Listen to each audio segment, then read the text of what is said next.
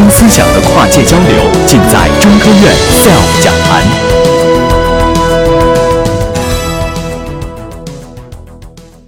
OK。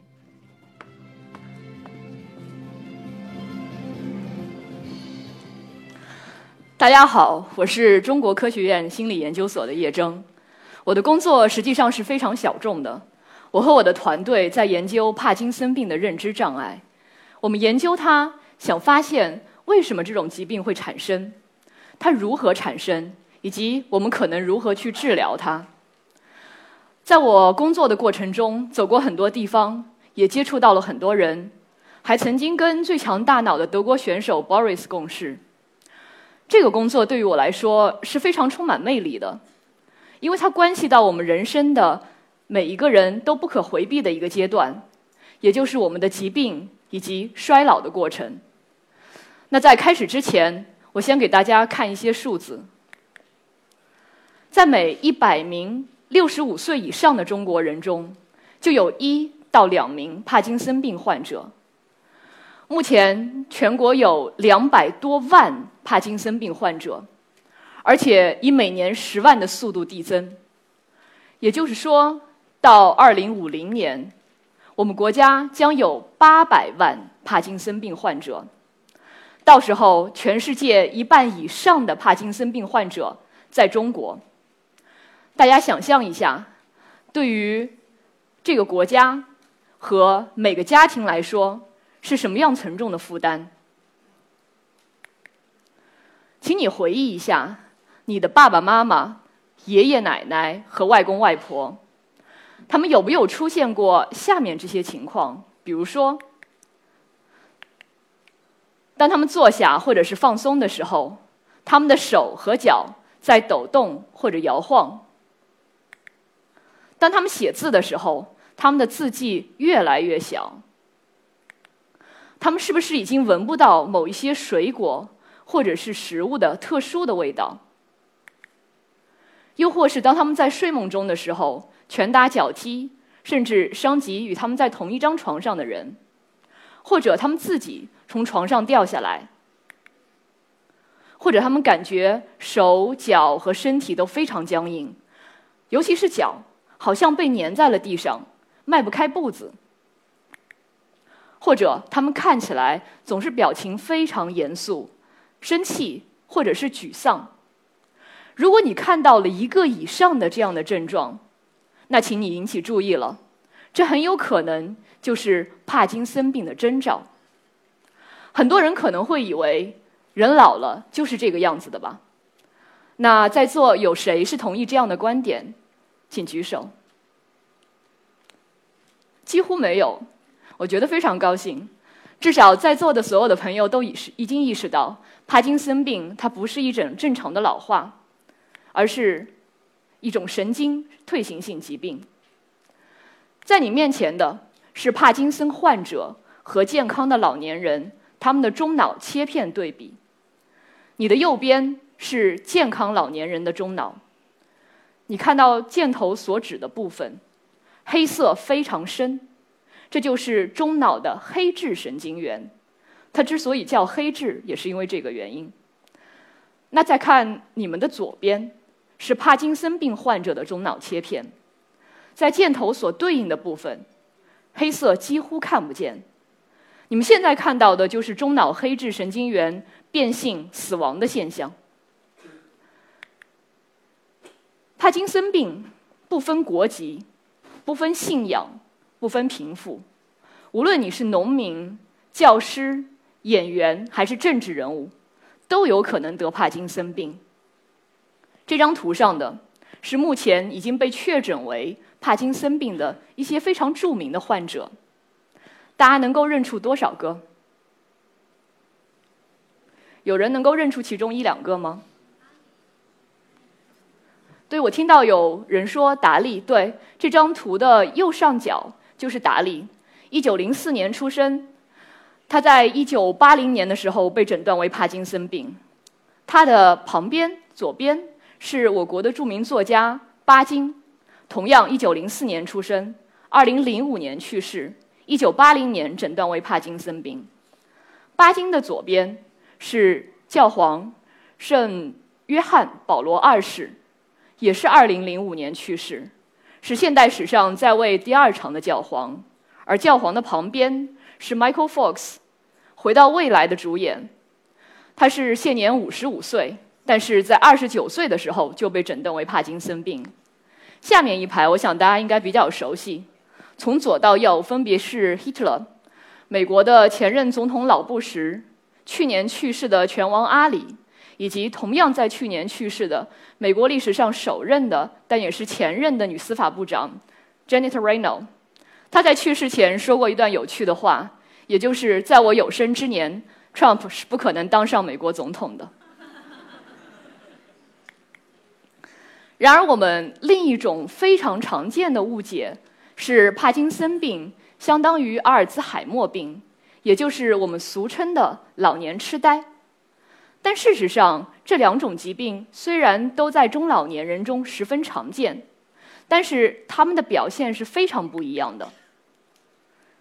左边是一个典型的帕金森病患者应该有的表现，他们看起来一点都不傻，但是。他们非常冲动，而且行事刻板。在你的右边是一个典型的老年痴呆症患者所可能有的形象。他们非常健忘，他们很可能忘记跟你的重要的约会，甚至在他们非常熟悉的地方迷路。如果我们看显微镜下，那这种区别就更加明显了。左边这个粉红色的。圆形的结构是路易小体，它是帕金森病的病理改变，它的主要成分是阿尔法突触核蛋白，而你的右边这个黄色的菊花样的结构是老年痴呆症的病理改变，它叫老年斑，它的主要成分是贝塔淀粉样蛋白。一八一七年，在咱们这儿还是嘉庆皇帝在位。远在英国的伦敦，有一位医生 James Parkinson，发表了世界上第一篇关于帕金森病的论文。在这个论文中，他记述了他在诊断的过程中经历的六个他认为非常相似的案例。他把他后人把它命名为帕金森病。经过1817年到2017年两百年的漫长的时间。我们现在能够知道的是，帕金森病它是基因和环境共同作用的结果。但是我们不清楚的是，基因和环境究竟是如何共同作用，导致了帕金森病的出生。甚至有一些环境因素对于我们来说是相当不可理解的。比如说，我们通常认为多喝牛奶、少抽烟是一种非常健康的生活方式。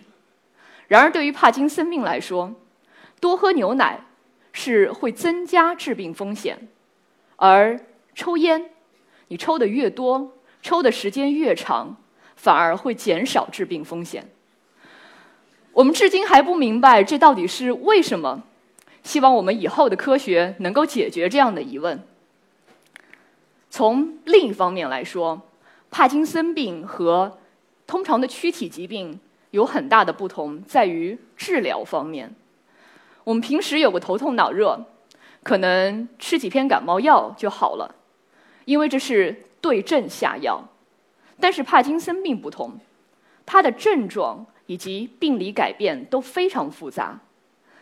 现在常规的治疗方法，不管是左边你看到的这个药物，还是右边通过手术在大脑中植入电极。也就是所谓的深部脑刺激，或者是损毁手术，也就是通过手术去损毁你大脑中的某个部分，以便能够治疗你的症状。这三种治疗方式都有非常强的个体差异。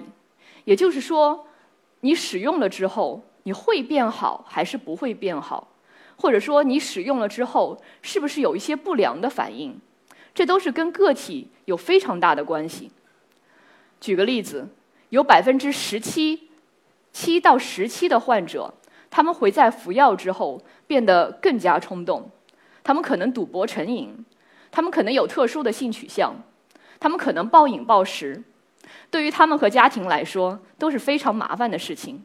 甚至有人为此把医药公司告上了法庭，那是二零零五年在法国一件非常有名的案件。但是对于我们来说，帕金森病的众多症状中有一种是特别使人感到难受的，也就是认知障碍。他们对于患者的生存质量有特别大的影响。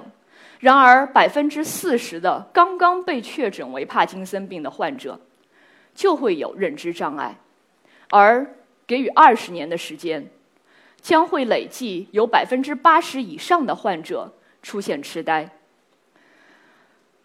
二十年，在你看来也许是非常短的时间，但你想象一下，如果一个人在五十岁的时候被诊断为帕金森病，二十年后他只有七十岁，甚至还不到我国上一次人口普查发现的人口平均寿命，也就是七十四岁。所以，这个人他往后的五年或者是十年的生活是什么样子的？他的生存质质量以及他家的生活的质量会是什么样子的？很多人都觉得身体的疾病是可以忍受的，或者是衰老也是可以忍受的。如果条件允许，你甚至可以换一下你的心、肝、脾、胃这些器官。但是你们觉得思维的衰退是怎么样子的？如果可以换脑，你们愿不愿意换一个？有谁愿意换一个的？好像没有人愿意换，所以关键问题是你换了脑之后，你还是你吗？所以为了研究为什么会有认知障碍，它是如何发生的，以及我们如何可能治疗，光靠科学家是不足够的，我们需要有医生以及患者的协同配合、密切合作和一起努力才能够达成。举个例子，我们在研究中一般是这样做的：我们会有药物，我们会有磁共振成像，以及我们会有心理学测验这些手段，来发掘认知障碍的真相。我们用药物去增强那些受受到疾病侵害的神经系统，我们用神经扫描去观察大脑的变化，而我们用心理学测验。去评估每个人的认知功能以及行为表现。心理学测验，我举一个非常不恰当的比喻，它就好比是电子游戏。大家看屏幕上，这是一个我们在实验中真实用过的电子游戏。呃，任务非常简单，我们要求志愿者做的就是，当他看到屏幕上的白色箭头朝左。就按一下左键，朝右就按一下右键，非常简单。无论是健康的中老年人，还是帕金森病患者，做起来都毫无障碍。但是在有一些情况下，在非常极少数的情况下，这个红色、这个白色的箭头会变成红色，同时响起“哔”的警告音。这时候，我们要求志愿者停下手上的一切动作，也就是说。不管箭头朝左还是朝右，你都不再能够按键了。这有点像你看到了红灯之后踩急刹车的情况。通过这个小测验，我们能够测量的是人的自我控制能力。在这里非常简单，我们测量的只是人对于这个手指运动的自我控制能力。但是这个测验只要稍加改变，同样也可以测量我们对于美食、美色。或者是金钱的自我控制能力。我们邀请了一批健康的中老年人和帕金森病患者，让他们躺在核磁机里面，然后一边扫描一边做这个任务。我们发现，健康的老年人无论是在额叶、顶叶还是颞叶的这些部位，大脑的很多部分，他们的活跃程度都远远的大于。帕金森患者的大脑的活跃程度，我们又邀请了帕金森病患者，当他们在服用安慰剂和服用真实药物的情况下，来在磁共振扫描仪里面完成这样的任务。我们这样做可以避免安慰剂效应，而我们比较他们所得到的效应，就是完全药物所导致的。大家可以看到，真实的药物确实能够增强大脑很多部位的活跃。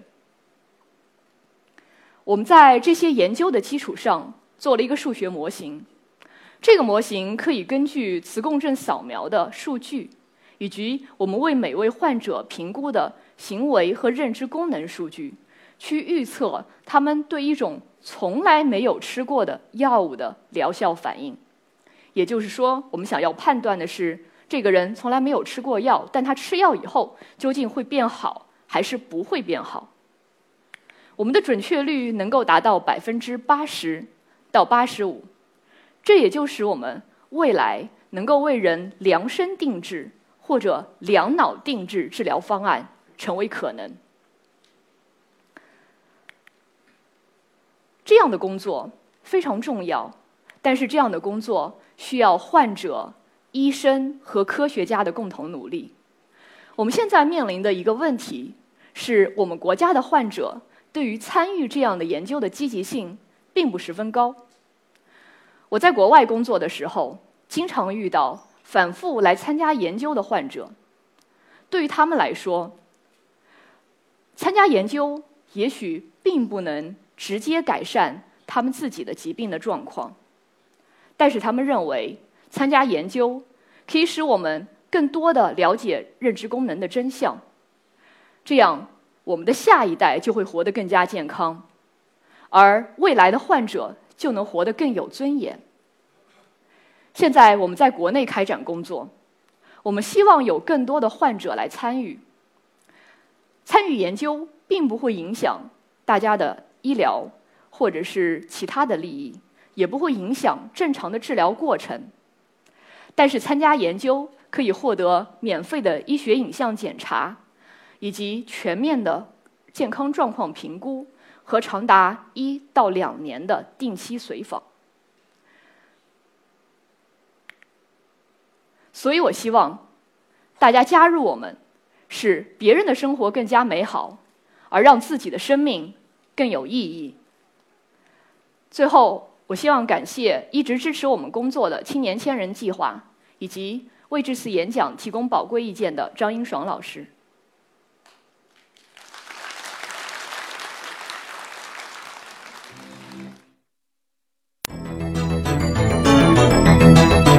SELF 讲坛由中国科普博览出品，更多精彩内容，请关注中国科普博览公众号。